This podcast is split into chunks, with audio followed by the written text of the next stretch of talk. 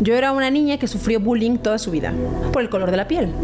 Dios te hizo así por una razón. Tú dices, ma, pero ¿por qué no me veo como el 90% de las niñas que están en mi escuela?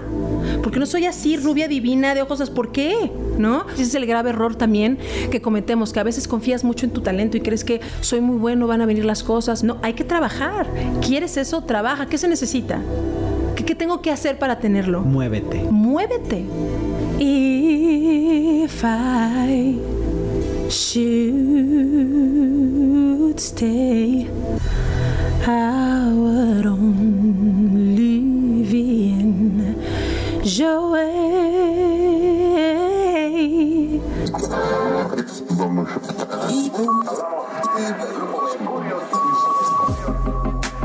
Start broadcasting. Mi mejor error con Danny Merlin. Bienvenidos al podcast. Híjoles, el talento hecho mujer. Eh, se puede decir, y me atrevo a, ponerlo en palabras, es un ícono en la historia musical, en, la historia de las obras musicales en México. Y hoy tenerla aquí es eh, está muy cañón porque vamos, aparte de que vamos a- adentrarnos a sus entrañas, vamos a conocer la parte más personal de Fela, Fela Domínguez. Wow, qué bonito, qué feliz. Me hace muy feliz estar aquí, de verdad. Qué bonita introducción. Fela, me quedé impresionado. Vi un video, digo, he visto muchos, pero uno en particular, por el sentimiento que pones al, al expresar, al expresarte por medio de la música. Y este video me hizo, me- me- me- ya sabes, la lágrima de cocodrilo así. "Uh". Y no abrías la boca.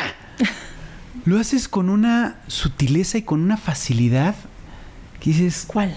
The Bodyguard. Ah. Este, ¿cómo, cómo se llama la canción? I Will Always Ah, I. Will sí. Híjoles. Wow. Me llegó, ¿eh? Es que aparte esa canción, esa canción de verdad, ya platicaremos, pero tiene una historia súper profunda en mi vida. Ok. Creo que es de las canciones que cantaba más y más veces en comidas familiares, con tus amigos. Siempre te pedían esa canción.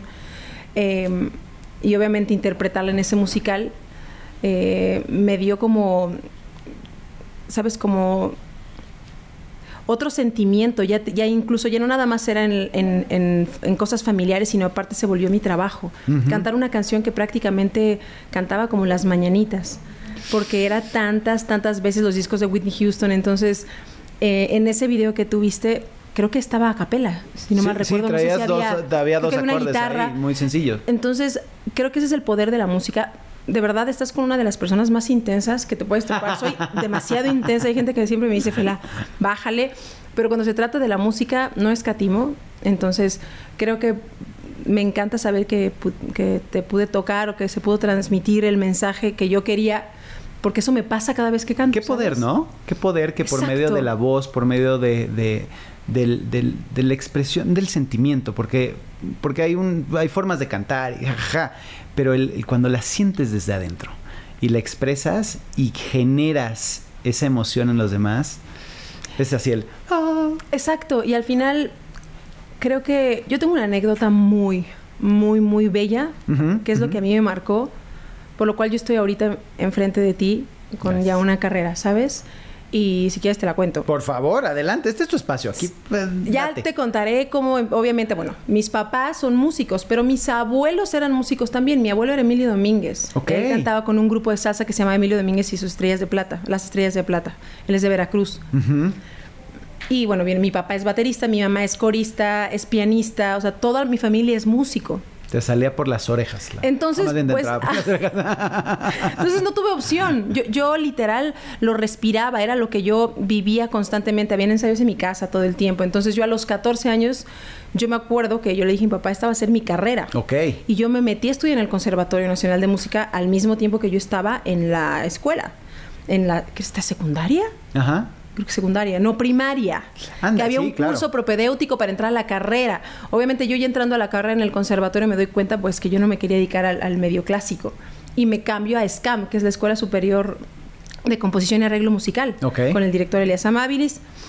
Pero Antes, antes, antes de yo de- que dedicarme y estudiar, yo me acuerdo que yo estaba muy pequeña y ¿qué pasa? Yo tengo pánico escénico y es algo que ya no me da miedo admitir. Ay, no es cierto. Chicos, sí, soy una persona que tiene pánico escénico. Por ende, hay muchísimas cosas que padezco como ansiedad. Hmm. Pero el pánico escénico, imagínate como cantante, No, bueno. que tu lugar es el escenario. Entonces, yo no sabía qué tan grave era, eh, pero yo estaba muy pequeña, te estoy hablando siete, ocho años. Entonces yo cantaba y mi papá me veía y se preocupaba porque yo era un tronco. O sea, paradita como soldadito. Así con una cara de susto, cantando, y me grababa, y eran videos y me, y me decía, vete. Y yo me veía y decía, ay, qué horror. Sí. Pero, o sea, no nada, nada. Total, me meten a clases con una cantante que se llama Mar- Marichuy, que ella cantaba en un bar. Y total, estuve como tres meses yendo, dos veces a la semana, no sé, no me acuerdo si dos o tres, porque ella me ayudaba a desenvolverme un poco. Yo me acuerdo que estábamos viendo en ese entonces la de I can't live if living is without you, ¿no? Pero me hacía I can't live if living is without you.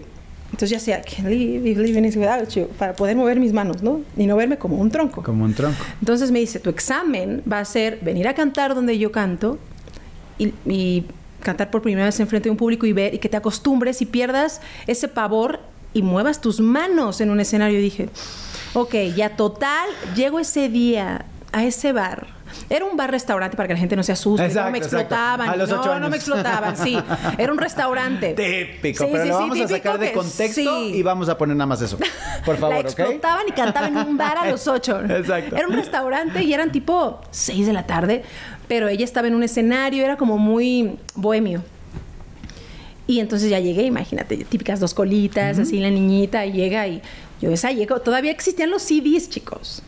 Ya estamos grandes, existían los CDs, no, no, las no, a mí- a ver, grabadoras. A mí me tocaron los cassettes. A mí también. Ah, entonces, entonces ponte en esa época. Ay, sí. Pero, pero ya ahí era grabadora de esas gigantescas, Sí, ¿te acuerdas? sí, sí, sí, y tenías perfecto. que, ¿cuál iPod? No, tenías que llegar con tu CD y estaba la pista. Entonces ya llego y ese día la grabadora no servía. Entonces yo ya empecé con el estrés y dije, ok, pero ahorita van a comprar otra o algo. Total, empezó a pasar el tiempo y me dice, ya tienes que subirte a cantar, pero no hay pista. ¿Por qué no cantas a capela? Mira, nada más de Eh, pensar, hostia. las manos me empezaron a sudar. Yo dije, me voy a morir, pero te hablo y la gente que me está escuchando que sufre de pánico escénico me va a entender. No es un qué nervios, no, es pavor, pavor a morir, pavor de no puedes respirar, te empieza a dar taquicardia. Total, que ahí le dije, papá, no puedo. Y me, y, y me agarró, me acuerdo, con muchísimo amor y me dijo mi papá, no te preocupes, mija, está aquí, aquí va a empezar tu carrera. Tienes dos opciones nada más. Nos vamos, te llevo por un helado, nos reímos de esta experiencia, pero no vuelves a cantar en tu vida. O te subes a ese escenario y lo vas a superar poco a poco. Y dije, Dios mío, ¿qué Wow. hago? Y mi papá no es una persona que digas, bueno, mañana se... No, es así. Tajante. Y yo dije, ahora, ojo, fue la mejor lección, a lo mejor me hubiera dado otra oportunidad. En ese momento yo tenía dos opciones y dije, me voy a subir a cantar. Entonces yo me subo a cantar, pero imagínate que empiezo a subir y empecé, no, I can't forget, pero todo eso, no, I can't, llore y llore y llore. Entonces cuando venía el coro, I can't live, así, llorando sin salirme del tono en acapela, ¿no? Entonces yo empecé a llorar, a llorar, Ándale. pero ahí, y es por eso que me dediqué a la música, ahí me di cuenta que es real lo de la música sana. Ujú. Entonces, conforme yo iba cantando, yo iba dejando de llorar y me daba cuenta que estaba en un lugar a salvo. Seguro. Y se volvió mi lugar favorito en ese momento. Cuando yo entré con tanto pavor, me di cuenta que ese lugar me sanó. Entonces, ahí me di cuenta que quería hacer eso el resto de mi vida. Le dije a mi papá, gracias, gracias por la gran lección. Y hasta ahora. ¿Y hay algo que hoy te genere el- ese mismo, esa misma ansiedad? Yo tengo pánico escénico cada que me voy a subir a un escenario. ¿En serio? No se quita. O sea, no lo, no, no, no se va, se trabaja, porque ahora me doy cuenta de la satisfacción tan grande que me da el subirme a un escenario, esa capacidad o el poder que tiene la música de poder tocar el alma de alguien más, de con tu música o con lo que estés cantando en ese momento, poder alegrarle el día a alguien o que sienta lo que tú sientes, no tiene precio, pero ahí es cuando entiendes que todo tiene, tiene una consecuencia. Claro. Y el pánico escénico, yo entendí, tomo terapia y hay muchas cosas que yo hago antes de salir al escenario, soy una mujer sana. Ajá. Hablo de terapias, meditar, orar, pero sí es un pavor. Y fíjate que una vez un psicólogo me lo dijo, porque yo le decía, ¿qué es esto? Eh, ¿Qué pasa con, con la manera tan intensa que, que- con la que vivo? ¿no? Y es cuando él me dijo, para ti todo es o espectacular O- o no hay, ma- no hay forma. Entonces no hay un punto medio. Y lo mismo pasa en la música. Y me dice, ustedes los artistas que tienen esta fortuna de subirse a un escenario, es como si estuvieran constantemente con este sentimiento de que me van a atropellar. Cuando viene un coche y dices, "Ah, pero no te pasó nada, imagínate eso cada vez que te subes a un escenario. Claro. Entonces, por eso hay mucha gente que pasa por muchas cosas y hacen muchas Sí, cosas porque, ajá, porque pues, no lo soportan. Entonces, creo yo que. O no lo entienden, Ajá. ¿no? Porque aparte el escenario marea. Mucho. Y marea horrible. mucho y pierdes el piso. Entonces creo que hay muchos factores que la gente no ve, no entiende, que yo estoy todavía lejos de tocar aún, pero lo que yo puedo vivir desde mi trinchera es que te subes a un escenario a cantarle a un público que no te conoce y que pueden darse el lujo de decir, me gusta, no me gusta, mira, no está horrible, mira sus zapatos, ay, qué feo canta, pero porque, ¿sabes? Todo eso lo piensa mi cabeza antes de cantar. ¡Ay, qué horrible! es Entonces imagínate todas esas voces. ¿Y qué tal si te desafinas? ¿Qué tal si no llegas la nota? Porque no nada más es que ensayes, hay muchos factores. Si ese día se te metió una flema, si viste a tu ex en, en el público, si llegó la que te cae mal, si escuchaste mal, si se apagó el mi... O sea, entonces no es nada más porque cantes bien. Y o las no. historias que te creas, ¿no? De, ay, se volteó a hablar con él, seguramente hice algo mal y entonces, ¡ah! Claro. Y te pero... Claro, que son inseguridades Total. al final. Pero creo yo que te das cuenta de que ahora a mí me encantaría poder vivir ciertas cosas desde otra perspectiva y darme cuenta que fue un gran error. ¿Cómo qué? Por ejemplo, te voy a confesar, cuando yo hice el guardaespaldas en Madrid. Eh, es de las experiencias más espectaculares que he tenido en mi vida. Poder interpretar a Whitney Houston, pero aparte siendo mi cantante favorita. Imagínate que te envíen las canciones con las cuales tienes que audicionar y no tener que estudiarlas porque dices, ¡Ah! Las ¡Wow! has O sea, cantado toda tu vida. de, de memoria. Claro. Entonces ahora era otra cosa porque estar con- en un panel enfrente de un jurado es, es muy complicado. Mm. De verdad, toda la gente que audiciona, mis amigos de teatro musical, es muy complejo audicionar porque estás a un 60 siempre. Y aparte es impresionante porque tienes que ponerte, y lo platico muchísimo, al, al- al rechazo. Claro. ¿No? Estás constantemente en el rechazo, porque de las 10 papeles que, que casteas, que haces casting, pues igual y te quedas en uno, si bien te va. Y entonces son trancazos y trancazos y trancazos constantes, y más cuando te pones enfrente de gente pues, crítica. Exacto. No, y aparte que entras y es así. y no es por mala onda, sino es porque te est- están viendo que entres en el papel, que des el perfil, el cast, tu altura, eh, tus movimientos, tu, todo. Y entiendo. Entonces, pero trabajar eso a tu mente y decirle, no te rechazaron porque eres. No, tú es, Eh. no me quedé por tal. Es- son muchas cosas. Pero yo eh, creo que uno de los errores que yo tuve. eh, en el guardaespaldas fue el no disfrutar como hubiera gustado Ay, no me digas eso. Sí, y eso me costó mucho trabajo aceptarlo. Yo creo que por tanto estrés y ansiedad y sobre todo el tratar de cumplir con tanta expectativa, Mm. ¿sabes? Pero tuya. Mía. Es- Mía y la gente. Fíjate, tú, era la primera vez que yo me iba a otro país a trabajar como protagonista en un musical en la Gran Vía. Nada Whitney. Houston. Ah, ve. Entonces era, era una, un estrés que yo decía, no hay forma de que tú bajes tu nivel, no hay forma de que cantes esta canción medio mal, o no hay forma. Entonces era tanta mi exigencia que al final me di cuenta que, lo acabas de decir, no era tanta la, la exigencia con el público, sino era mía. Era mi miedo a fracasar, mi miedo a, ¿qué tal si no doy esta nota? La gente va a decir, no, es que canta mal, no es Whitney. Todo el tiempo quería cumplir una expectativa y creo que eso me frenó a poder disfrutar una de las experiencias más espectaculares que me ha dado hasta ahorita la vida, ¿sabes? Entonces, ojo, disfruté, Sí, sí, sí. pero yo sufrí, ahí conocí yo la ansiedad. Ahí la conocí. Sí, eso era de, veras. o Era sea, una ella. cosa- era una cosa, obviamente yo tenía unos cuidados, yo salía, aunque eh, estuviéramos a 35 grados, yo salía como Cuidada, sí, claro. 80 bufandas, me decían, ahí va Fela, porque venían 80 cobijas en el calor, porque dicen, no me puede dar el aire. Cuando al final no pasaba nada. Entonces era tanta la preocupación que yo decía, ¿qué tal si lo hago mal? Que no pude disfrutarlo tanto. Entonces, creo que eso es algo que trato de hacer cada que voy a un proyecto ahora. Sí me exijo porque soy perfeccionista Por normal, supuesto. pero sí trato de entender que, que estoy aquí para Y disfrutar. esa es una gran enseñanza, ¿no? El todo pasa. O sea, hoy ya estás aquí, ya pasó esa experiencia. ¿eh? O sea, y pasa tanto lo bueno Mm. como lo malo. Así es. Entonces, sí, sí qué pena, la neta, que, que no lo hayas, porque fue el papel que buscaste y que se te va a dar miles de veces más, no lo dudo, ni un segundo, pero que preparaste toda tu vida y que no Exacto, lo disfrutaste, así fue como... ¡ah! Disfrutarlo, exacto. Era, era más el nervio y el estrés. Fíjate que hubo una, a mí, de esas enseñanzas que, que, que nunca se te olvidan. Yo en Año Nuevo, yo estaba fónica. Yo tenía una infección en las cuerdas y estaba con 38 cal O sea, mal, mal, Mal. mal, Muy, muy, muy mal. Y yo tenía que subir a dar función, porque era la función de Año Nuevo en Madrid. Oh, Entonces yo oh. me acuerdo que... Entonces... Yo dije, voy a armar en I Have Nothing, con esa cerrábamos el primer acto. Yo, dice, yo dije, bueno, a lo mejor no doy esta nota, pero tengo una facilidad para improvisar, la bajo. Bueno, yo según yo di la peor función de mi vida, pero ¿qué pasa? Yo di el 100% de lo que yo tenía. Y ahí entendí que el público, si tú tienes el 100 y estás cantando con una desfachatez, sin el respeto que merece el público y el escenario, la gente lo va a recibir como un 40. Claro. Pero cuando tú no estás tan bien y das el 100, la gente lo recibe como me dio absolutamente todo. Claro. Y también ahí entendí que es eso, otro error que tenemos como cantantes que a veces decimos es que no es que la gente no se dé cuenta, pero la gente es muy agradecida.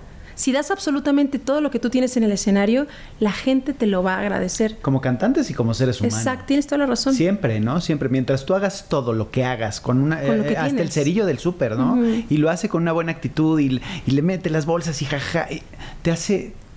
Hace que estés bien en ese momento. Exacto. Y esa es nuestra chamba como entretenedores, si lo queremos ver así, como artistas o como cantantes o como, como sea. ¿Cuál, ¿Cuál es dentro de esta historia que obviamente pues ahorita estás en las mieles del éxito, digamos, ¿no? Porque te han tocado cosas espectaculares. José el Sí, Soñador, sí. este, ahorita ya sacaste tu disco, que va espectacularmente bien. eh, ya, ya hiciste Metropolitan con eh, Kalimba, o tú estuviste de... Estuve con Kalimba y ya hice el mío también. Y hiciste el tuyo, después has cantado con Carlos Rivera. O sea, eh, está muy cañón lo que has logrado en, en- en- en tu carrera, en este espacio, ¿no? En este tiempo. Cuando eras niña, ¿te imaginabas todo lo que estás viviendo ahorita? No, la verdad no. ¿Buscabas eso? Claro, eso sí. Y te voy a ser honesta porque siempre decimos, eh, siempre lo imagino. No, la verdad no. Yo era una niña que sufrió bullying toda su vida. Toda su infancia, perdón. Toda su infancia, ¿Por qué? bullying por el color de la piel. Ah. ¿no? Entonces yo estaba en una escuela de... eh, yo vivía en Lomas Verdes con mis Ah, papás. yo también. ¿También? Sí. ¿No es cierto? ¿Eras a Teluco? ¡Claro! Yo ya decía. ¡Yo! ¿Qué escuela fuiste? dice. Sí. Ah, lo de... El, C- Centro de Estudios Lomas. Ah, ¿en serio? Yo iba en el Cristóbal Y Colón. ahorita la... la, la, la- Exacto, gracias por venir. La Ay, escuela. sí. No, Gracias sí, por no venir. tuve Siguiente buenas. invitado. Ah, no, tuve, bueno, lo digo abierto. Yo creo que ahorita ya nadie, no tuve buenas experiencias con, con incluso Los con maestras. somos ojetes. Sí, pero ¿sabes qué pasa? Los chavitos no, no son los chavitos. Ya me di cuenta que son los papás. Es la educación. Es la educación que tienes. Yo tengo una sobrinita ahorita divina y la llevábamos, yo me acuerdo que, saliéndome un poco del tema, pero es, es increíble, la llevaba a comprarse un juguete, tenía tres años, bebecita, y dice, mi amor, escoge la Barbie que quieras. Y cuando iba conmigo, ¿sabes qué Barbie escogía? La negrita. Me decía, es que es fela. Entonces, para ella no hay, ay, la Barbie fea. Para ella todas son Barbies. Claro. Pero la morena o la negra se parece a su tía. Entonces es divino. Entonces está jugando con sus monitas. Vamos, Fela. Y le, porque ella lo identifica y no tiene nada de malo. Claro, Pero hay niños que le dicen y ven cómo se refieren a la gente que les ayuda en casa o a alguien que ven en la calle. Y el niño simple y sencillamente hace lo mismo. Entonces yo sufrí bullying en la escuela. Entonces eh, siempre canté y siempre al final el bullying cesó porque yo cantaba Por tu talento. Porque yo cantaba y es, ay, que canta en los festivales. Y ahí me vestían de estrella y me tenían. No, entonces era una estrella muy bonita porque vestida de blanco y mi carita, era una cosa divina. No, entonces yo cantaba y era como, ah, la niña que canta. Entonces ya no era la niña de piel oscura, era, ah, la niña que canta. ¿Sabes? Claro. Entonces empieza a ir, pero cuesta mucho trabajo, mucho trabajo cuando te dicen que no vas a, que no eres capaz, que no eres lo suficientemente buena, que eres fea, que no te ves como te tiene, como esa persona se ve. Cuesta mucho trabajo al final tener sueños, la verdad, es, es muy complicado, aunque vayas a tu casa y tu mamá te diga, mira, Claro. Dios te hizo así por una razón, tú dices, ma, pero ¿por qué no me veo como el 90% de las niñas que están en mi escuela? ¿Por qué Qué no soy así, difícil. rubia divina, de ojos azules? ¿Por qué? ¿No? Entonces pasa el tiempo, empiezas a darte cuenta. Ahora digo, o sea, algo que no, o sea, soy fan. Fan Claro. de mi color de absolutamente todas mis facciones, O sea, pero en ese guapísima, momento... O sea, no, de verdad. Y, y tienes esa esencia que, que, que si fueras de otro color no serías tú. No sería yo, ¿sabes? Pero Claro. y entiendes cómo al final, eh, pero cuando yo empiezo a darme cuenta es cuando viene lo del Rey León y yo paso, estaba caminando por una expo soundcheck y estaba un músico súper amigo mío que se llama Mario Santos con mi papá. Íbamos caminando y, y él estaba con otro músico y me para y me dice, oye, perdón, pero eh, ¿no te gustaría audicionar para el Rey León? Y yo, ¿qué es eso? ¿Cuántos años tenías? Yo tenía 24, 24. Sí creo, 24. O sea, ya habías hecho algo importante. Yo estaba en la Big Band Jazz de México, estuve con la Big Band, que es una de las bandas de jazz más importantes en el Mm, país. Entonces yo empecé a cantar jazz. Fíjate que no, eso es lo increíble, que escucharon mi voz y entonces cuando yo entré a la Big Band montamos blues, soul, incluso hasta pop. Entonces se hizo una, una fusión súper bonita. Qué delicia. Me fui a hacer un reality a Miami, el cual fui la segunda eliminada. y es cuando la gente me dice, ¿no te sentiste mal? ¿No lo sentiste como un fracaso? Y en ese momento sí, pero me doy cuenta que si yo no hubiera pasado por esas cosas, Uf. a lo mejor no me hubiera dado cuenta de lo complicada que es esta carrera. Es literal prueba y error. Prueba y error. Hay una cosa que me decía mi papá y nunca se me olvida, que, y supongo que aplica también para la vida. Yo lo veo, mi carrera como cantante no es una carrera de velocidad. No. Yo no lo veo como a ver quién llega primero. Y eso, yo creo que por eso estoy tan feliz. ¿Sabes? Veo que es una carrera de resistencia, saber quién aguanta. Yo no estoy aquí, yo sé perfectamente bien que no hago lo que hago por dinero. Sino creo que ahí es cuando empiezas a cometer errores en tu carrera y, esa, y pierdes tu, tu convicción, ¿sabes? Entonces, yo estoy aquí porque si yo no canto no puedo respirar. Claro. No puedo respirar, no hay forma. Entonces, de esa forma, yo empiezo a, a- a cambiar varias cosas. Me aceptan el Rey León y una de las cosas más importantes por las cuales me de aceptaron Rey de- fue por Rey mi León. color de piel. Claro. ¿Sabes? Sí, sí. Buscaban mulatas. Por supuesto. Whitney Houston.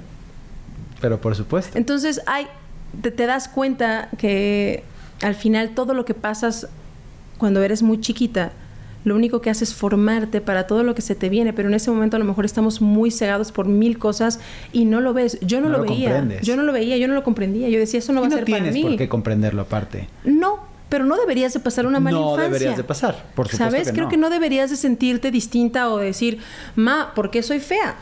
¿Sabes por qué? Simple y sencillamente porque luzco diferente al 90% de las personas que están en esta escuela. Pero aparte de eso es lo que increíble, que eres única y que, y que tienes esa eh, ese diferencial. ¿Para qué quieres que todos seamos iguales? Ahora, no, aquí- No tú, obviamente, pero... No, y te entiendo, pero aquí. general. Ahora, empiezas a crecer y te das cuenta que... Claro, vete a Nueva México, York, ve pero a México, Estados Unidos. Sí. México no nos, no nos no somos famosos por, por la tez blanca. Sí, no. ¿Sabes? Entonces, Sí, y, sí. cuan- y ahora que me pongo a pensar, el que más me molestaba era una persona muy morena. En- Entonces, al final te das cuenta que son complejos. Exacto. ¿Sabes? Complejo, complejo, complejo. Pero te Eres digo, un es- espejo. Completamente, y eso pasa aquí, pero como bien lo dices, tú te vas a Madrid y es multicultural. ¿Sabes? Pero eh, al final el racismo, el clasismo, eh, la discriminación es algo que se vive todos los días y está latente en cualquier parte del mundo. Creo yo que todo empieza desde tu casa, cómo educas a tus hijos, cómo, le dices, cómo les enseñas a que traten a los demás, la educación. Entonces, creo que eso es lo que yo pude mamar desde muy pequeña en mi familia, ¿sabes? El no, el no juzgar. Y a mí sí me afectó en su momento, pero ahora lo único que me hizo es estar preparada para el medio, que tú lo conoces, Uf. que es muy complejo y no cometer ciertos... Exactamente, una selva, de a ver quién llega primero. ¿Cuánto tiempo estuviste en el Rey León?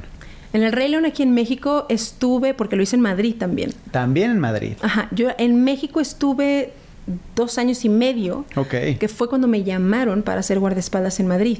Ah, Entonces yo fui a audicionar y me quedé, yo no lo podía creer, porque aparte imagínate llegar a ese lugar y ver en el lobby de ese teatro uy. 80 Whitney Houston. Yo dije, ya, me va- eh, Te- este, no hay ¿Me forma. mandar el taxi, ¿Cómo? por no hay forma. Divinas, así espectaculares. Yo dije, no hay forma. Abre la, la puerta del em, justo de butacas. Me, me dice, tú eres Fela. Me dice, te estábamos esperando. Ay, güey. Yo dije, ¿qué? Un poquito más de presión. No, no, no. Nada más, No, no, no. Así. Pasa, yo me, acuerdo, yo me acuerdo de ese lugar y ahí es cuando apliqué el no vas a cometer el mismo error. No vas a cometer el mismo error que has pasado muchísimo antes de de cohibirte o a lo mejor de que se te cierre la garganta. Yo no sabía lo que me esperaba, ¿no? Pero obviamente que fue divino, pero ya te platiqué de los nervios. pero en ese momento, estar en ese teatro que es en el cual iba a trabajar, ver a todo el panel, que aparte eran de Holanda, y este y me dicen, bueno, canta, la primera canción es a capela. Queremos checar eh, tu voz. sí. Y yo así, y yo empecé cantando I Will Always Love You. Entonces yo digo, bueno, voy a cantar eso. Y me dijeron, pero ¿cómo? Es la más difícil. Pero para mí, dentro del repertorio de Whitney, no es la más complicada. Para mí es la más familiar. Entonces ya empecé a cantar y ya las demás fueron con... Híjoles, no, no, no lo acostumbro, pero ¿se podrá? ¿Un pedacito? Sí, claro. Es mi podcast, puedo hacer lo que quiera. Ay, sí. De hecho, así de, ¿no quieres? Este, puedes, por favor. No, no, exacto, exacto. A ver. If I should stay, I would only be in way. So I'll go, but I know I think of you every step of the way.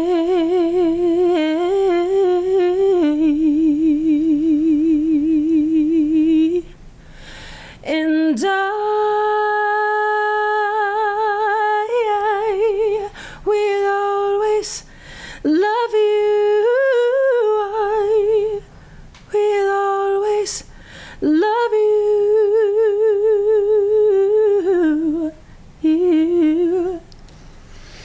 My darling, you are mira. Güey. Esa es la intro. Claro que La intro. podemos- ¡Claro, chicos! ¿Cómo? O sea, Es, es- esa, yo, me, yo me malviajo, te lo prometo. Y esa canción, aparte la era la favorita de mi abuela. Siempre me- mi abuela me decía, canta la de Enda. anda. Enda, Enda, va la de Enda. Y yo, sí, abuela, va la de Enda, Enda, ¿no? Entonces, y mi abuela ya murió. Entonces, para mí tiene un significado esa canción muy, muy fuerte. Es muy hermosa, pero en ese momento para mí creo que fue, como le dicen, ¿sabes? Mi pase de, de- de entrada al, al musical. Entonces, creo que cuando las cosas son para ti, ahí yo soy una mujer que tiene mucha fe Ujú. y creo que Dios va trabajando con tu vida, ¿sabes? Y te va moldeando y te va haciendo cada vez más fuerte para que cuando llegue el momento indicado tú sepas manejarlo, ¿sabes? Entonces, creo que en ese momento si yo no hubiera pasado todo lo anterior, yo no hubiera sabido gestionarlo, me hubiera sentido incapaz, inútil, que a lo mejor no era lo suficientemente buena o a lo mejor no era tan guapa como las que estaban ahí. Pero en ese momento dije, estoy en el lugar donde tengo que estar, lucha por eso, lucha. Las cosas no vienen fáciles, ¿sabes? Ese es el grave error también que cometemos, que a veces confías mucho en tu talento y crees que soy muy bueno, van a venir las cosas, o viceversa, no, nunca van a llegar y no, hay que trabajar. ¿Quieres eso? Trabaja. ¿Qué se necesita?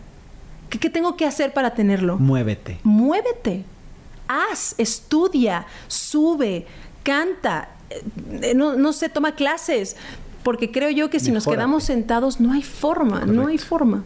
Si no crecemos, nos morimos. Completamente, ¿no? Pero, pero aparte Es la naturaleza. Sí, esa pasión que tenemos de... ah, O sea, necesitas, la música es así, la música es interminable, es infinita, cada día va evolucionando más. Y, y- y de esa forma tenemos, siento yo, que, que- que manejarla, ¿sabes? Ay, Me quedé sin habla, carajo. es que, es que lo que se transmite es, es algo único, es algo muy especial, es algo que no se puede, no se puede verbalizar. Y entiendo perfectamente bien todo lo que has pasado y, y- y eso me lleva a un lugar mucho más profundo todavía, porque te imaginaba mientras cantabas, hacía el soundtrack de tu vida, y me lo imaginaba, cuando eras buleada, la oportunidad de estar aquí y después y, y que cantes con esa emoción y por eso era así, ya sabes, el rojo, el ojo remo. Sí. Este, ¿qué viene para Fela? O sea, ¿qué, qué es lo que quieres? ¿Cómo lo quieres? Si, si hubiera una cartita a Santa Claus, ¿qué le pedirías a, a- a Santa Claus de tu próximo futuro cercano? O a Dios, vamos a poner más bien, por- porque eres mujer de fe. Soy una mujer de fe. Fíjate que esa es otra cosa que también he entendido, a soñar en grande. Creo que Mm. un, un error que he tenido mucho tiempo y creo que muchos tenemos es el, el soñar pequeñito porque no nos creemos, o déjame so- primero esto, ya después sueño en grande. No, no lo merecemos. sentimos que lo no lo merecemos. Claro, ¿cómo lo voy a merecer? Espérame tantito. Él sí, ¿sabes? Tal persona sí, tal artista sí, tú todavía no. Entonces digo, ¿Por? ¿por qué no? Mi sueño más grande, y siempre lo he dicho, es llenar el Madison Square Garden con mi música. Uf, ahí ¿no? voy a estar. Ahí vas a estar y ahí vamos, ahí van a estar todos, ahí chicos, vamos estar. ahí vamos pero a por- estar. porque necesitamos llenarlo. Tenemos que llenarlo, necesitamos Entonces, ahí. Tenemos que estar. Pero y, eh, proba- Claro. Falta mucho. Y faltan discos, y faltan lágrimas, y falta que me caiga, y falta gente que me diga que no. Pero tengo ganas de llegar ahí. ¿Qué, qué tiene que pasar? Tengo que hacer música. Claro. Saqué mi primer disco, eh, un disco que salió de un corazón hecho trizas, como casi no sucede, ¿sabes? Casi no nos pasa. Un error en el amor. Un error en el amor. Se le puede decir que al final creo yo que fue un acierto. Claro, ¿sabes? porque por eso tienes un disco. Exactamente. si no, no habría disco, no habría decía, canciones. Qué bueno que te rompieron el corazón. Dijo, qué bueno porque salió este disco. Y yo, mamá. Pero entiendo, ¿sabes? Creo que al final tenemos la capacidad, nosotros como artistas, de algo tan feo, sacar algo hermoso. ¿Lo Entonces, tú? lo ¿Escribes las escribí yo. también? Ajá. Fui coescritora con varios compositores también con el cual, con la cual tuve for- la fortuna de trabajar como Raquel Sofía, Stefano Vieni, Patti Cantú, eh. Ángela Dávalos. Sí, sí, sí. Entonces fue un disco tan orgánico y tan intenso que a mí fue prácticamente catarsis, ¿sabes? Entonces poderlo presentar en el Metropolitan fue un sueño, que la gente lo recibiera de esa forma. Hay una canción que habla, que habla de la ansiedad, que me hable la gente y me diga, Fela, o, o es- escuchar a los fans, leerlos que digan, esa canción es mejor que ir al psicólogo. Ay, Digo, caray. Dios mío, dame la oportunidad Claro. de seguir haciendo música con un mensaje así, no que hable de la ansiedad, sino música. Por. Que al final este próximo disco va a ser, que ya está en proceso, es un disco súper explosivo, que va a hablar de otra etapa de mi vida, no va a ser triste, ¿sabes? Pero al final quiero, creo que mi carta a Santa Claus, ¿sabes? O a Dios, sería que me diera la oportunidad de seguir compartiendo mi vida por medio de la música. No tengo otra forma. Claro. ¿Sabes? No encuentro otra forma de poder comunicarme mejor que por medio de cantar. Entonces, me encantaría poder hacerlo por muchos años. Y si soy súper ambiciosa, que me dé la oportunidad de llenar muchos escenarios y que la gente coree mis canciones, porque el teatro musical llegó a mi vida no por equivocación, porque eso no fue un gran error, simple y sencillamente yo iba caminando en el momento indicado, en el lugar indicado. Si yo no hubiera caminado, en- si hubiera ido al baño 10 minutos antes, yo no veo a esta persona que estaba eh, trabajando en ese momento en Ocesa. Ok. Entonces, todo se dio de la forma en la que se tenía que dar y el teatro prácticamente me dio el impulso que yo necesitaba como cantante. Y ahora el teatro no me suelta y yo no lo suelto. Claro. Llevo seis, siete años ininterrumpidos de hacer teatro musical. Qué ¿Sabes? pesado, aparte. Es cansadísimo. Muy cansado, pero me ha dado las mejores eh, bendiciones y regalos que he podido tener, como amistades, eh, toda la fuerza escénica, la seguridad mi que te da. dorado, con Kalimba, Kalimba, bueno. por Dios, bueno, no, no, no. Qué talento, ¿verdad? Pero aparte no sabes, pero yo era corista de Kalimba. Ah, ¿en serio? Yo era corista de Kalimba hace muchos años. Ok. Entonces cuando lo veo en las fotos de José el Soñador, le digo, "¡Ah! ¿qué? Lo conozco, me Le suena. digo, ubica, sí, él me dice, sí, puedes creerlo, ya nos abrazamos y fue como, ¿qué vueltas a la vida? Cañón. Pero y hay que estar abierto a esas oportunidades porque qué padre el volver a retomar esa relación porque hiciste un eh, ahorita Navidad, ¿no? Hicieron un disco de Navidad. Disco de Navidad. Sí, sí, que sí. se necesitaba también, pero ya, ya tener una, un poco de música más este actualizada. de Navidad. Pero aparte el trabajar con Kalimba ha sido una de las cosas más increíbles. Es un gran artista, gran, gran artista, demasiado profesional. Y no hay nada que se le dificulte en el escenario. Todo lo puede hacer. Cualquier personaje entra a Kalimba. O sea, es increíble. Pero sí te das cuenta de cómo tu vida puede cambiar si en realidad te propones tú mejorar, ¿sabes? Por supuesto. Y el superarte. Si no, creo que no hay forma. Te voy a hacer una, una pequeña dinámica donde te voy a hacer pregunta de tu peor error, no tu mejor error, sino tu peor error, porque siempre los peores errores te llevan a, a los mejores errores, a los mo- mejores momentos. Y te voy a decir de ciertas cosas y me tienes que decir cuál fue tu peor error en esas cosas. Por ejemplo, tu peor error en la familia. ¿Cuál ha sido tu peor error con la familia? Dios, es que aparte lo van a ver. y así de, ¿qué puedes decir que no puedes pinta. decir? No. Ay, sí. Me fui de pinta No. cuando tenía 13 años. Mi peor error, yo creo que ha sido el orgullo. Ándale. Mm, sí, hay que, hay que y reconocerlo ya, ya te baja el orgullo un poco, ¿eh? Sí, tantito. Ah. Ah, sí. Pero yo creo que sí. Creo que he dejado pasar momentos increíbles por orgullo. por atrasar el perdón. Mm. ¿Sabes? Que Sí, dices, no, mañana no estoy enojada. ¿Por qué? Porque no, no se lo merece. Pa, pa, pa, pa, pa, pa, pa. Y obviamente influenciada por terceras personas. Ajá. Y, y perdí un poco el, el centro y, y atrasé el perdón. El pedir perdón también. No nada más el, que, el yo perdonar, sino el pedir perdón. Y me perdí de momentos increíbles. Y Mm. creo que en mi caso no hay nada más importante que mi familia. O sea, mi familia es mi centro, mi, mi punto de inicio y de final, ¿sabes? En el cual yo me siento bien, en el cual si estoy de repente perdida, regreso y me encuentro. Totalmente. Y haberlo, haberle dado la espalda de cierta forma por orgullo o por otra persona, creo que eso, eso fue un un- uno de mis peores errores. Que ahí vamos a la siguiente, que es tu peor error en pareja. Que ya dijimos que es acierto por el disco, papá, pero estamos hablando de que en serio error. Eh, exacto, Una, sí, una sí, sí, desilusión amorosa, mi peor error. Sí, sí. Pero tengo que decir el nombre. No, no, no. No, no, no. ¿Cómo haríamos eso? Si lo dices está mejor, pero. Ay, sí. Mi peor error, Nos da más views. Ay, sí. mi peor error eh, en el amor. En el amor. Mi peor error en el amor creo que fue en el momento en el que yo me perdí para tratar de agradarlo a él.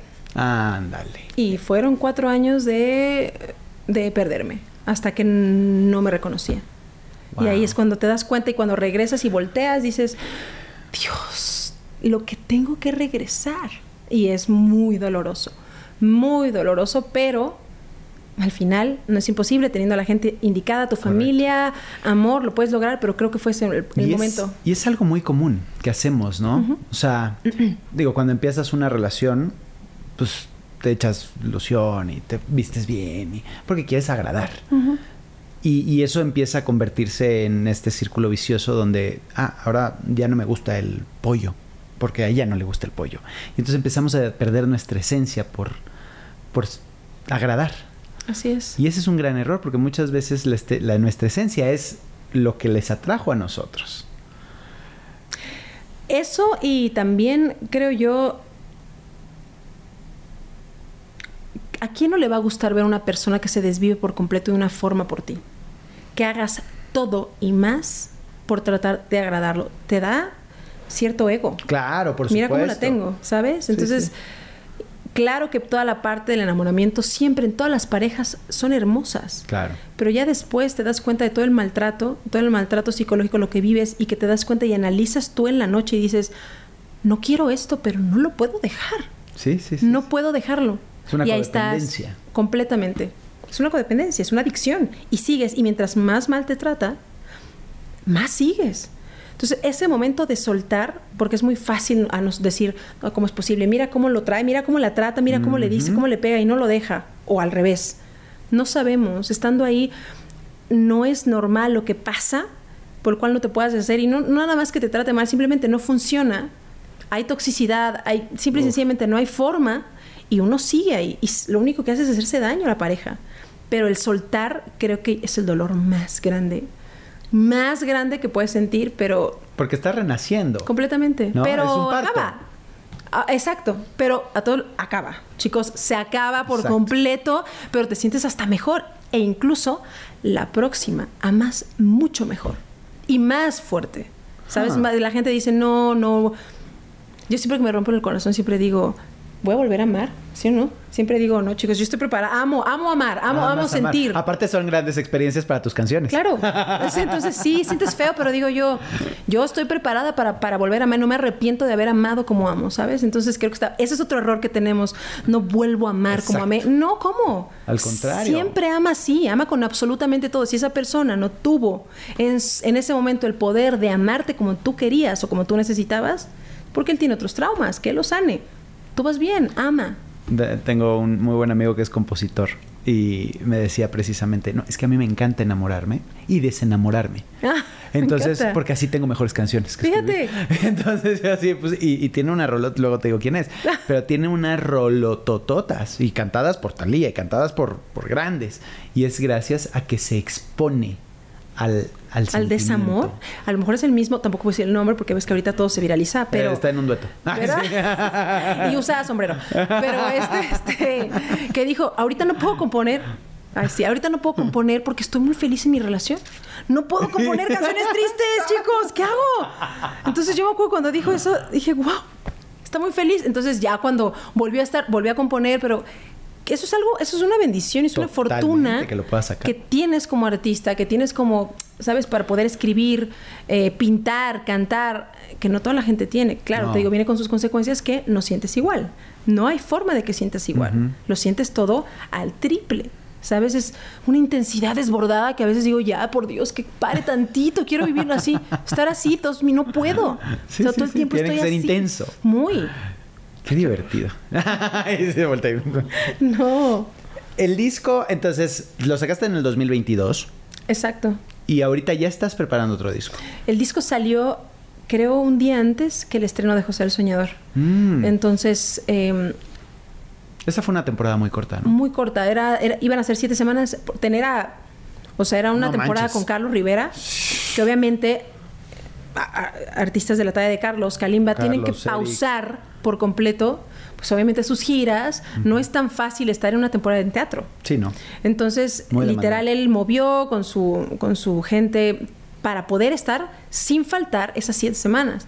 Entonces, cuando Alex Go quiere alargar la temporada, pues obviamente Carlos ya no podía. Claro. Entonces, teníamos que buscar un José. Fue cuando se eh, eh, ponen a, a Kalimba, que lo hizo increíble también, pero se alargó por otras siete semanas porque también Kalimba ya tenía gira y luego venía... claro. Entonces, no era tan fácil de, bueno, que se alargue un año, porque tienes que buscar un José pues al final Que- esté como ancho, Carlos y que esté como Kalimba. Claro. Entonces, al final creo que duró lo que tenía que durar. Fue una gran temporada, eh, corta de tiempo, porque sí todos dijimos, necesitamos más. Pero bueno, eh, por esa razón fue. Entonces, mi disco sale al mismo tiempo que José. Mm. Y obviamente la promoción no fue tan intensa como me gustaría porque yo estaba en teatro. Fue, claro, fue a José. Pero mi promoción era. José. Claro. Entonces, de cierta forma era. Qué, qué coraje, "Vean ¿no? José", Cuando pasan esas cosas que, que se, que se se empalman. empalman y se aplastan porque pues ahora ya es... eh, pues, te le tengo que echar kilos acá porque son siete semanas nada más. Y cuando sale el disco es lo más importante. Y entonces empieza... O sea... Bueno, y tú lo sabes perfecto. Sí, sí, sí, o sea, sí, con lo no. que entonces tienes que partirte. Pero es que antes vino la pandemia, entonces todo lo retrasó, entonces cuando iba a salir no salió y tienes que hacerlo y estas canciones ya mejor no, mejor otras porque uno evoluciona en un año. Ya no quieres cantar esa canción, es, espérame Aparte. tantito, ya el arreglo no me gusta. Entonces fue literal, prueba y error otra vez hasta que de plano yo estuve encerrada en el estudio con diferentes compositores, el productor, pa- para hacer el disco. Es la única forma. Porque si lo haces un mes, un mes sí, un mes no, te desconcentras Y se por vuelve viejo. completo. Exacto. O sea, tus emociones, tú, lo que tú estás escribiendo ya es así como... ya no lo defiendes igual. Exacto. Entonces creo yo que por eso este disco fue tan orgánico y salió en el momento que tenía que salir, pero ahora ya estamos componiendo para el segundo disco. Ya eh, ¿Estás estoy- grabando o todavía no? Todavía no, estamos en proceso de, de escribir. Eh, estoy contenta, estoy súper feliz. No sabemos todavía si vamos a, sal- a salir con canción en vez del álbum, porque el- yo, yo le dije a la disquera, por favor, Estás con disquera, estoy con Universal. con Universal. ok. Y he recibido un apoyo increíble, Qué bueno. porque tú sabes que es difícil hoy Uf, en día contar con una eres de los disquera. pocos. Ajá, y que te, y que te hagan caso. claro. Como artista nuevo. Y yo me acuerdo que le dije, les dije mi inquietud de Alfredo, que le dije, por favor, digo que tengo muchas ganas de sacar un disco completo como antes, como los que yo Exacto, tengo. El, el CD que vas y lo compras. De oír de la 1 No, a bueno, la está bien 10. que lo bajes, pero de la sí, 1 a la 10. ¿y ¿Qué exacto. fue? Sí, ya no compramos. Bueno, lo bajan, lo descargan. Pero qué padre es oír de la 1 a la 10 y oír una historia, ¿no? Que es con lo que yo crecí. Entonces, des- por eso, por esa razón, me- eh, hicimos el disco. Pero ahora yo no tendría problema en sacar canción como le hacen ahora, que evoluciona y que la música se consume muy rápido. Muy rápido. Entonces- eso, eso, o sea, está padre porque obviamente te da exposición y te, te, te exponencia al mundo entero, lo cual antes era pues, prácticamente imposible. Si no sonabas en la radio, pues nadie sabía de tu canción. Pero, pero hoy también qué difícil porque es, dura muy poco. Entonces constantemente estás luchando ese, ese espacio porque alguien te conozca y alguien conozca tu canción y alguien le guste tu canción, al menos de que se convierta en un mega hitazo, que también pasa, pero está bien difícil esa, esa fórmula. ¿Cómo ¿Y te quién- reinventas? Uf, mira, yo estoy en, un- en una pelea conmigo misma. No porque no quiera hacerlo, sino porque me cuesta mucho trabajo. Entender que ahorita yo tengo que estar inmersa en las redes sociales. Híjoles. Yo soy una mujer que si subo así de repente el sol, ah, ya me fue bien. O sea, se, se me va. Sí, sí, sí. se me va. No crecí con eso, entonces no soy alguien que está constantemente grabándose, haciendo las cosas. No porque esté mal, pero no lo, tu, no lo hacía yo cuando era chica. Más chica. Cuando era más increíblemente chica. Cuando era, Cuando un este, bebé. una niña. Una niña. Ahorita ya eres una joven. Exacto. Entonces, el darme cuenta que ya ahora la gente promociona su propia música. Esta Correcto. plataforma TikTok es brutal para viralizar una canción y grandes artistas han salido de TikTok. No estoy peleada yo con las redes, simplemente es algo que me cuesta trabajo y este año me lo propuse. No la sabes utilizar, correcto. Exacto, y ya estoy aprendiendo, ya, ¿verdad? Ya me va, porque es algo necesario, no hay forma. Y esta generación escucha música por medio de TikTok, la gente ya no prende el radio. ¿No? ¿Quién prende el radio? Tú pones tu iPod, eh, tu, tu teléfono, lo que sea, y ya escuchas la música desde, desde un aparato, no escuchas el radio. Entonces, sí hay muchas cosas que van evolucionando. Las introducciones. Ya, las caíste, ya, ya quedaste mal porque iPod también es de hace mucho tiempo. Sí, me, lo vi. No, no, no, yo dije iPod, teléfono, fatal, chicos. O sea, Sí, exacto. tengo 33. Ah, ¿ok? Oye, ¿no estás, no. No. estás nada grande? No, pero ¿t- ¿estás de acuerdo que pues 15, 20, que son los que están en TikTok? O sea, Sí, sí, sí, sí, sí. Eso es- hay una brecha generacional Gigantesca, espectacular. porque- Porque... aparte lo saben hacer. El otro día estaba con una chavita, eh, Elaine Aro se llama. Tipaza sasa, lo máximo, lo máximo, lo máximo. Y es una bala en redes sociales. 13.5 millones de seguidores en, en TikTok. Y, y todo es muy natural para ella, ¿no? Es así, ah, vamos a hacer un TikTok. Y- y aparte- 700 mil. no, pero ¿cómo lo editan? Ajá, No. Pum, pum, pum. Y suben. Y yo así de, ¿cómo lo hiciste? Sí. Y si te explican... No entiendes, quedas entiendes igual. Te lo tienen que volver a explicar siete veces. Exacto, somos un poco lentos porque es más difícil. Imagínate, tú tienes 33 y yo 42. Estoy... ¿Tienes qué? Sentí que éramos de la edad. Te ves Ah, es que así me real. siento. No, de verdad te ves más joven. Así me siento. luego, te- luego, este patrocinio de cremas, por favor. Ay, sí. Pero volviendo a eso, por ejemplo, las introducciones. Yo estaba ve- venía ahora de camino y estaba escuchando Boogie Wonderland de Earth, Wind and Fire. ¿Cuánto dura la intro? Un minuto.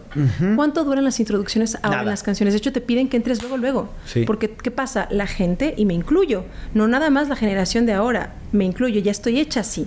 Yo oigo una canción y le cambio. Quiero ir ya que cante o la adelantas porque quieres ver de qué trata. No, ya no escuchas. Entonces, literal haces música también y todo eso también tienes, tienes que verlo a la hora de escribir. Claro que tienes que hacer algo que te guste, tu conexión, pero entendí que de cierta forma también te tienes que adaptar al cambio. No puedes estar de necio, yo voy a hacer este tipo de música. No, me no, tienes que adaptarte a que todo está cambiando y tu música no es para ti y el baño. No puedes porque te vas a morir. Claro, O sea, quieres cantar para bye. todo el mundo. Entonces, sí es Ese- algo... Eso no lo había notado, ¿eh? Y entonces de- con razón se aburren en nuestros conciertos. Siete minutos de intro. Pero ustedes, ustedes ya. ustedes ya son un ícono. Ah. Quitar el opening Quitar el completo de nueve minutos. Sí, es que antes era el opening, ¿no? Carmina Burana, así. Gigante, sí, sí, tan, tan, tan, tan. Y entonces era el. ¡ah! No, hombre, ahorita sale Bad Bunny así. ¡ah! Y ya. Y ya, y revienta. Y, No, y ya no hay, ya no crees. o entras a capela o entras en Anacruza, porque directo necesitamos oír el tema, el tipo de voz, es como estamos muy todo es muy rápido en nuestra cabeza ahora. Ese es el tema que está pasando. Antes tenías tiempo para sentarte a escuchar. Y hoy con las redes sociales, y no, y no estoy en contra, al contrario, esto está en redes sociales, ¿no? Gracias a eso está, existe esto. Pero, pero ya no tienes tiempo porque vives en un, en un mundo muy acelerado, ¿no? Donde la comunicación a través del WhatsApp, a través del teléfono, a través del texto, a través de Instagram, a través... Ya tienes 17 eh, lugares a, a cuales atender para comunicarte con amigos. Entonces ya no te da tiempo de sentarte a escuchar un buen LP, un buen disco completo. No, y, y eso es, eso de cierta forma, o sea, sí me da tristeza, porque yo crecí y sigo escuchando música de los 70 para mí es la época de oro de la música. Mm. Y todas las introducciones, las introducciones cuentan una historia y al final te, te van metiendo al tema de una forma espectacular. Thriller, por favor, ¿cuánto dura esa intro? Y hoy en día se sigue escuchando esa canción y sigue siendo un éxito y lo va a hacer por el resto. Entonces, Sí, sí. creo yo también que hay cosas que sí puedes adaptar, Ujú. Pero hay muchas cosas que dejamos de hacer por miedo a que nos escuchen. Entonces ahí también entra esta cosa de, ya no voy a hacer esto porque no va a pegar, mejor hago esto, ¿sabes? Sí, sí. Yo creo que como artistas es, vale, ok, voy a seguir mis convicciones, voy a atreverme. De repente tienes este disco Rosalía. ¿En qué momento, en qué momento, si no existiera Rosalía, yo digo eso, tú vas a decir, va a ser un éxito? Nunca. esa mujer con ese talento, esa Sí, sí. capacidad creativa de decir, a mí no me importa, yo voy a seguir lo que yo siento, obviamente fusionado porque suena súper moderno, Sí, pero hacer algo nuevo Y la gente se... Yo me volví loca. Dije, ¿qué pedazo de talento de esta mujer visionaria? Eh, entonces, eso es motivación para mí. Decir, Claro. claro que se puede generar algo nuevo, pero el miedo. El miedo es una cosa, es el cambio, error más grande que tenemos como seres humanos. Sí. El miedo, exacto, al cambio y que no funcione. ¿Y qué tal si no pasa nada? Y si no pasa, no, pasó. claro. Pero, pero ¿qué tal si sí? Entonces siempre está esa, ¿sabes? Eh, esa pregunta en mi cabeza, ¿y qué tal si sí? Entonces por esa razón Es- hay por muchas ejemplo, cosas. yo no entiendo Bad Bunny, por ejemplo. No lo entiendo, no, no me voy a meter en temas ni mucho menos, pero no lo entiendo. Mi hija de 13 años ama a Bad Bunny. Y hubiera sido la chavita que hubiera estado eh, formada tres días bajo la lluvia para comprar boletos de Bad Bunny. No lo entiendo. Estuvieron, estuvo en el Estadio Azteca, ¿no? Estuvo en el- dos veces, no una, O sea, dos veces. wow, 100 mil personas. Imagínate, 200 mil. O sea, porque sea, le caben 100,000 personas. Le caben como 80, ¿no? Dios mío. O sea, sí, Sí. mucha gente. Eh. Sí, sí, sí, es un mar de gente y lo vendió en 16 segundos. O sea, y, y todo esto que, que se está, la, la evolución que está viendo en la música y que vuelvo a lo mismo, es tan rápido que dices, ¿cómo te mantienes al día? O sea, te lo pregunto no porque la sepas la respuesta, sino más bien para cuestionarnos de, No, y, y sabes que es una pregunta muy interesante que yo me he hecho desde hace mucho tiempo y justo así. Entonces también, y hablando con, con- con colegas, músicos, compositores, siem- siempre, llego al, al mismo punto. ¿Por qué él sí puede sacar este tipo de música? Ojo, no estamos hablando tú y yo si nos gusta o no. No, no, no, no, no, no. Odio criticar. O sea, para no, nada. para mí de los mejores artistas que hay es de Yankee, por ejemplo. O sea, para que veas que el reggaetón está en mi playlist. claro, sí, sí. sí. ¿Sabes? Gente de zona, o sea, por Dios. Pero ¿por qué él sí puede generar algo polémico, ¿sabes? Porque se atreve. Y que pega y yo no. Porque no te atreves. Exacto. Porque aparte no es tu esencia. Ajá, exacto, ¿sabes? Eh, ahí- ahí- porque esa es la conexión, porque el otro sí es su esencia, sí es él, o sea, lo ves en entre, lo ves arriba del escenario, lo ves abajo del escenario y es exactamente lo mismo. Claro, es, pero, pero es, es. a lo que yo me refiero es. Creo yo que debemos de regresar a esa época, como cuando me contaban mis tíos y amigos, mi papá, que iban en el camión y en 92.1, así como estaba Wind and Fire, después estaba Bee Gees, y, pero después estaba Donna Summer, pero después estaba With... ¿Por qué no puede haber variedad? ¿Por qué me tienen que decir hoy que si yo no canto tal género de música no voy a funcionar? Exacto. Entonces en ese momento es cuando yo digo, estás mal. Claro. Uno, no eres brujo. No tienes una bolita de cristal que me diga que eso va a pegar. Porque te puedo mencionar artistas que han hecho cosas completamente diferentes y son un ícono en el planeta. Entonces, me rehuso a creer que la música se reduce a un género musical. Me rehuso y me voy a, y voy a estar completamente En en, contra toda la vida. No de un género, sino de que a mí me obliguen a cantar un género con el cual no crecí. No quiero. Y creo que en ese momento me vuelvo una esclava, pierdo mi convicción, pierdo y, se, y también me vuelvo loca porque yo canto, porque amo cantar y necesito respirar. En el momento en que cante algo que no me gusta, Y no puedes expresar No por forma. medio de, de- de- de un ritmo diferente al que no estás acostumbrado. Entonces no puedes conectar y al no conectar ya valiste. exacto. Entonces por eso yo digo que nos enfocamos mucho en, en, bueno, es- esto está pegando, me voy por ahí. Ojo, no está mal, pero creo que no hay nada más hermoso que la esencia de un artista. Cuando lo ves a largo plazo.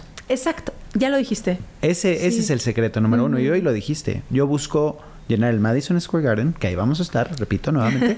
eh, y, y lo quieres hacer a largo plazo. No dijiste lo quiero hacer mañana, lo cual la música o, o muchos de los creadores de hoy es inmediatez. Es ahorita lo quiero. Tú quieres hacer una carrera, tú realmente quieres lograr posicionarte como la Whitney Houston de, de- de Estados Unidos o del mundo, porque tú obviamente... Entonces es, es una visión completamente diferente. Entonces va a ser muy difícil para ti mantenerte en tu carril, porque vas a tener muchísimo ruido alrededor que te esté diciendo, vente por acá, vente por acá, vente por acá. Y esa es la esencia que no puedes perder por nada del mundo. Y lo dijiste muy bien, y, y- y sucede, y ha sucedido. Y creo que también otra cosa muy importante es tener en- muy, muy, muy, muy claro que la fama y el éxito son dos cosas distintas. Totalmente. Y la fama es una consecuencia de algo que sucede. Hay gente que se puede hacer famosa porque se le cayó un helado, te filmo y se viralizó el video. Sí.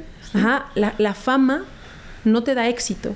Totalmente. Entonces, cuando entiendes eso, vives en paz. Yo no hay nada para mí más importante que llegar a mi casa, a mi hogar y sentirme con paz, porque tengo Mm, ansiedad. mm, claro. Entonces, sé perfectamente bien que puede de cierta forma quitarme esa paz. Y si yo busco la fama por un camino que no es, con tal de llegar rápido, no voy a tener éxito. Y entonces al final va a ser un, una cosa un poco caótica. Y yo entiendo que la fama va a llegar en el momento en el que tenga que llegar, de la forma en la que tenga que llegar. Claro. Pero si yo tengo éxito personal, laboral, familiar, al final todo se conecta y todas las cosas que haces son honestas. La música te desnuda por completo. Creo yo que cuando te subes a un escenario, el Mm. escenario es tan, tan, tan impresionante que desnuda a cualquier persona que se suba. Entonces tú puedes aparentar mil cosas, tarde o temprano se nota que esa persona que está encima del escenario no eres tú. Sí. Y la gente lo va a recibir. Y todo pasa factura. Entonces, a mí ahorita el, el- no pienso siempre a largo plazo en todo. Entonces, de esa forma trato de trabajar con mi persona, en mis relaciones, ¿sabes? En, en mi trabajo, con mi familia. Porque a corto plazo todo se acaba. Y a mí la pandemia me vino a cambiar por completo la cabeza. Creo que yo vivía en un estado distinto al que vivo ahora. Perdía mucho tiempo y ese es otro error. Creemos de verdad que tenemos tiempo. No lo tenemos. Lo único que no tenemos es No tiempo. tenemos tiempo, tenemos ahorita. Entonces, el estar pensando de una forma ambiciosa, creyendo que tienes tiempo, es egoísta. Y siento que te pierdes de muchas cosas y se vuelve un desastre tu vida. Entonces, yo aprendí a no desaprovecharlo y, y tratar de superarme todos los días, el decir lo que quiero decir, amar de la forma en la que quiero amar, no quedarme con ganas de nada y no hacer cosas que no me gustan hacer. Y eso incluye la música. Siempre es, no lo voy a hacer, no lo voy a cantar. Hace poquito, hoy, me hablaron para Qué una hablas. campaña. Ay, gracias. Me hablaron para una campaña. Me ofrecían tanto Ajá. dinero para promocionar algo, ¿no? Pero es algo en cual yo no, nunca haría. No estás alineada. No, no, digo, no estoy en contra, pero, Pero no lo no. punto. Entonces yo así, tuve cinco minutos y, Ah. y le hablo a mi hermana y le digo, no lo voy a hacer. Ojo, no porque esté mal, simplemente me sentiría yo tonta defendiendo algo desde un lugar que no conozco. Entonces digo, mejor no. Creo que si de esa forma riges absolutamente todo en tu vida, vas a tener éxito y vas a vivir en paz. Vas a trabajar y todo lo demás va a llegar a su tiempo, es que ¿sabes? el éxito es saber decir que no. Exacto, qué bonito, sí es cierto.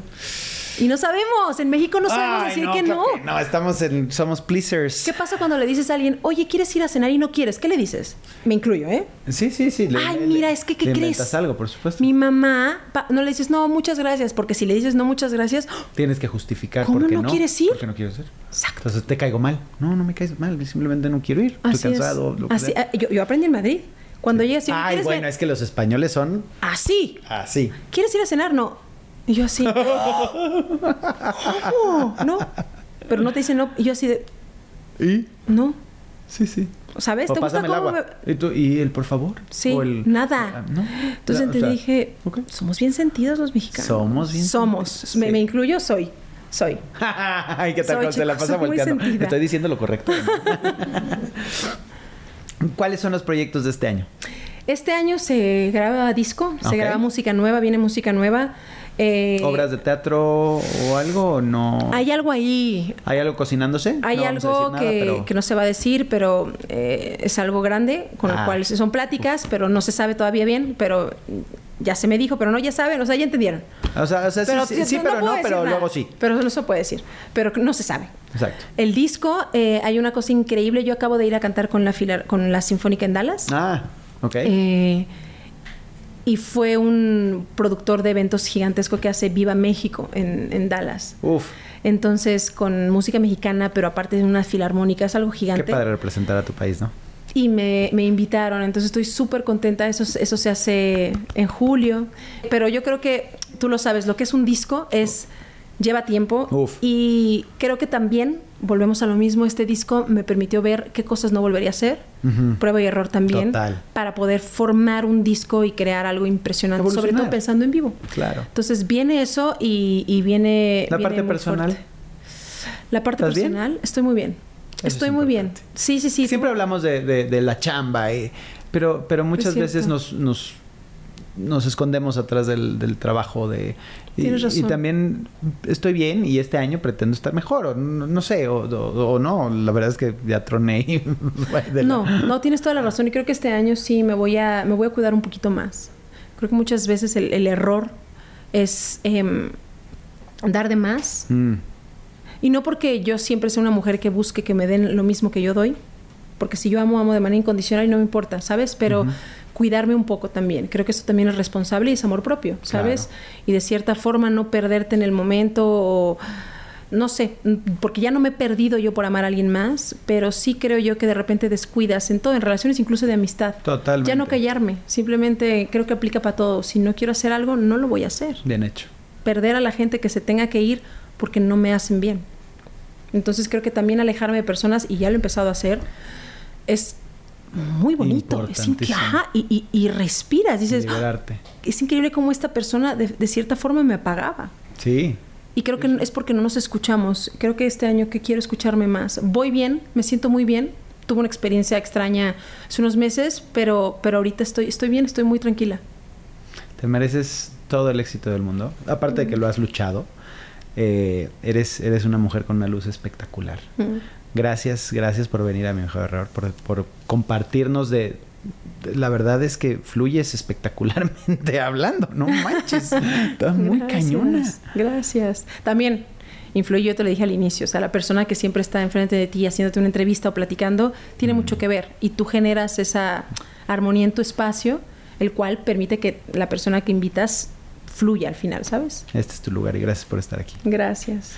Pues ahora sí que ustedes suscríbanse, toquen la campanita, pongan sus comentarios, hagan lo que tengan que hacer. Ella fue Fela Domínguez y esto se acabó. No te pierdas el siguiente podcast. Esto se acabó.